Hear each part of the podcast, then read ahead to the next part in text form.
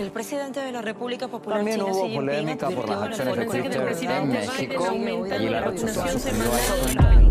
¿Cuántas noticias nos llegan todos los días? Vivimos invadidos por información, pero detrás de toda esa data siempre hay otra. ¿Qué hay detrás de lo que no nos dicen? Te proponemos repasar las miradas más interesantes detrás de las noticias de la semana. Opiniones en las redes que no vas a ver en los medios. Enredados. Hola, ¿cómo están? Mi nombre es Munir Mousa y les damos la bienvenida a un nuevo podcast de Enredados, para repasar lo que hay detrás de las noticias de la semana y que los medios, lógicamente, no te cuentan. Comenzamos de esta manera. Noticia 1. ¿Qué tan verdad es que Estados Unidos es la democracia más idónea en el planeta? Es una de las cosas más idiotas y locas que he escuchado en mi vida. Y sí, señores, si a esta altura del partido alguien piensa que Estados Unidos se acerca mínimamente a tener algo que ver con la libertad y la democracia, es que fue inoculado con el virus Hollywood. Veamos lo que pasó días atrás. Estados Unidos ha confirmado la incautación de 33 sitios web afiliados al gobierno de Irán. Concretamente, el Departamento de Justicia estadounidense anunció que confiscó un total de 33 sitios web de ese país, así como de otros eh, medios en la región. Así es la política de la vibrante democracia que brilla en el norte. Como no me gusta tu sitio, lo censuro. Ahora, ¿qué argumentaron? Washington argumenta que la medida es una acción sujeta a las leyes nacionales ya que dichos portales virtuales estaban alojados en dominios de propiedad estadounidense. Claro, algo así como decir, como puedo, te bloqueo y te censuro. Pero veamos qué dijo en Twitter el periodista Ben Norton. El imperio estadounidense cree que tiene derecho a censurar y robar cualquier medio de comunicación en cualquier parte del mundo. Es una verdadera dictadura global. El pensamiento único.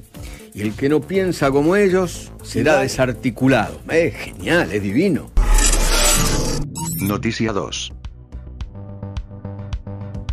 Desde hace seis décadas y nada menos que 60 años, Estados Unidos imponía a Cuba un brutal bloqueo. Un bloqueo inhumano, contrario a los derechos humanos, contrario a los derechos de los pueblos. Y días atrás, este tema volvió a ser noticia. Tras un año de pausa por la pandemia, Cuba volvió a llevar ante Naciones Unidas su habitual denuncia del embargo, que desde 1992 se viene aprobando anualmente con un respaldo abrumador de la comunidad internacional. Efectivamente, un respaldo abrumador en el que casi todos los países del mundo se oponen al bloque criminal que impone Estados Unidos. Pero decimos casi porque hay dos que se opusieron. Los mismos de siempre. Se aprueba el proyecto una vez más por mayoría abrumadora. 184 votos a favor, 3 abstenciones y 2 en contra, Estados Unidos e Israel. Así es, y a esta altura no sorprende la identidad de los países que sigue aprobando las sanciones criminales sobre Cuba. Lo que quizás sí resulte triste Tratándose de países de América Latina, es el caso de dos de las tres abstenciones. Tweet de Ernesto González García. Estados Unidos e Israel no tienen cura, pero pregúntenle a los pueblos de Colombia, Ucrania y Brasil si se abstienen contra el bloqueo a Cuba o si el voto de hoy los representa y un tuit de la empresa Construcciones Azimuth completa. ¿Qué pensarán los colombianos que padecen la diabetes mellitus y utilizan Everprot P, cubano, para las úlceras del pie diabético? Incluso Estados Unidos y Brasil también lo necesitan porque es el único medicamento efectivo en el mundo. Ni hablar del gobierno de Ucrania. Pégate un tiro en el pie, deja de disimular. Noticia 3. Hace apenas dos meses el presidente ruso lanzaba una advertencia. El presidente ruso Vladimir Putin advirtió a Occidente que lamentará cualquier provocación contra los intereses de Rusia y adelantó que la respuesta será asimétrica, rápida y dura. Bueno, parece que al Reino Unido no le llegó el memo. Moscú advierte de consecuencias graves en caso de la violación de sus fronteras por parte de otros estados. El señalamiento se produce después del incidente con el destructor británico Defender en el Mar Negro, algo que califica como un paso provocador deliberado. O sea, un destructor inglés invadió la frontera rusa. ¿Ustedes creen que Vladimir se quedó de brazos cruzados? Niet. Según el reporte oficial ruso, el buque se adentró 3 kilómetros en aguas territoriales de Rusia. Las fuerzas navales del país abrieron fuego de advertencia. El destructor abandonó las fronteras. Tal vez en un intento de salvar su mancillado honor, el Ministerio de Defensa británico ensayó un tuit no muy convincente. Creemos que los rusos estaban realizando un ejercicio de artillería en el Mar Negro y proporcionaron a la comunidad marítima una advertencia previa de su actividad. No se dirigieron disparos al HMS Defender y no reconocemos la afirmación de que se lanzaron bombas en su camino. No te puedo creer, ya ni quiero Y una de las respuestas más obvias ante lo expuesto por Gran Bretaña fue la siguiente. Simplemente estaban realizando un ejercicio de artillería en ese lugar, en ese momento en particular. Qué conveniente.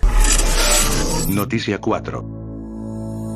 Para la siguiente noticia vamos a comenzar con algunas pistas. Norton, Panda, Avast, Bitdefender, Kaspersky. Así es, antivirus, señores porque esta semana pasó algo sumamente sospechoso. Una muerte que despierta muchos interrogantes. El millonario fundador del antivirus que lleva su mismo nombre, John McAfee, ha aparecido muerto en su celda de una cárcel española en Barcelona cuando estaba a punto de ser extraditado a Estados Unidos donde estaba acusado de evasión fiscal. Así es, y lo cierto es que los medios no sabían bien cómo titular la noticia porque mientras muchos hablaron de suicidio, otros hablaban de muerte sospechosa.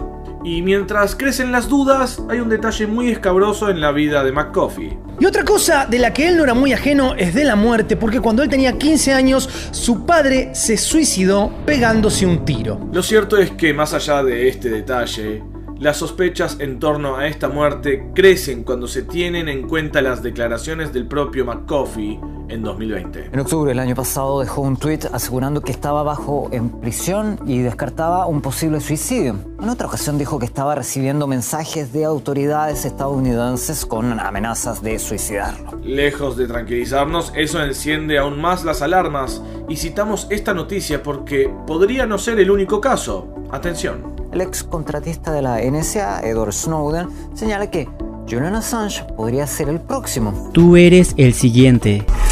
Noticia 5.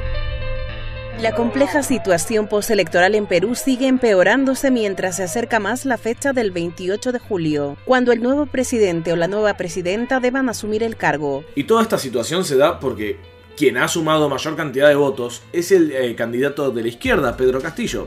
Digo yo, ¿cabe alguna duda? Pero mamadura, ¿qué duda cabe? Lo cierto es que esta semana pasó algo que ya hace un poco de ruido. El fiscal supremo Luis Arce Córdoba anunció su declinación de forma irrevocable. Y ese magistrado no es cualquier magistrado. Se trata de la dimisión de uno de los cuatro magistrados del Jurado Nacional de Elecciones, Luis Cardo Arce Córdoba. Él fue el único juez que aceptó las demandas de fraude de la derechista candidata Keiko Fujimori. Toda esta maniobra, lógicamente destinada a dilatar el nombramiento de Castillo, fue advertida y denunciada, tal como indica Walter Martínez en Twitter. Candidata a vicepresidenta del Perú con Pedro Castillo denunció que Keiko Fujimori promueve un golpe de Estado y acusa al fiscal Luis Arce del jurado de elecciones de renunciar ex profeso para romper el quórum del JNE y evitar la proclamación de Castillo. Quizás la mejor forma de resumir este tema sea con el cartel mostrado en una de las manifestaciones para que se admita la victoria de Castillo. O sea que cuando pierden es fraude y cuando ganan es democracia. Esto se merece un aplauso. Ese ha sido nuestro repaso de la semana. Nos reencontramos, Dios mediante, dentro de 7 días. Mi nombre es Munir Mousa y esto es Enredados, un podcast de Annur TV. Estén alertas.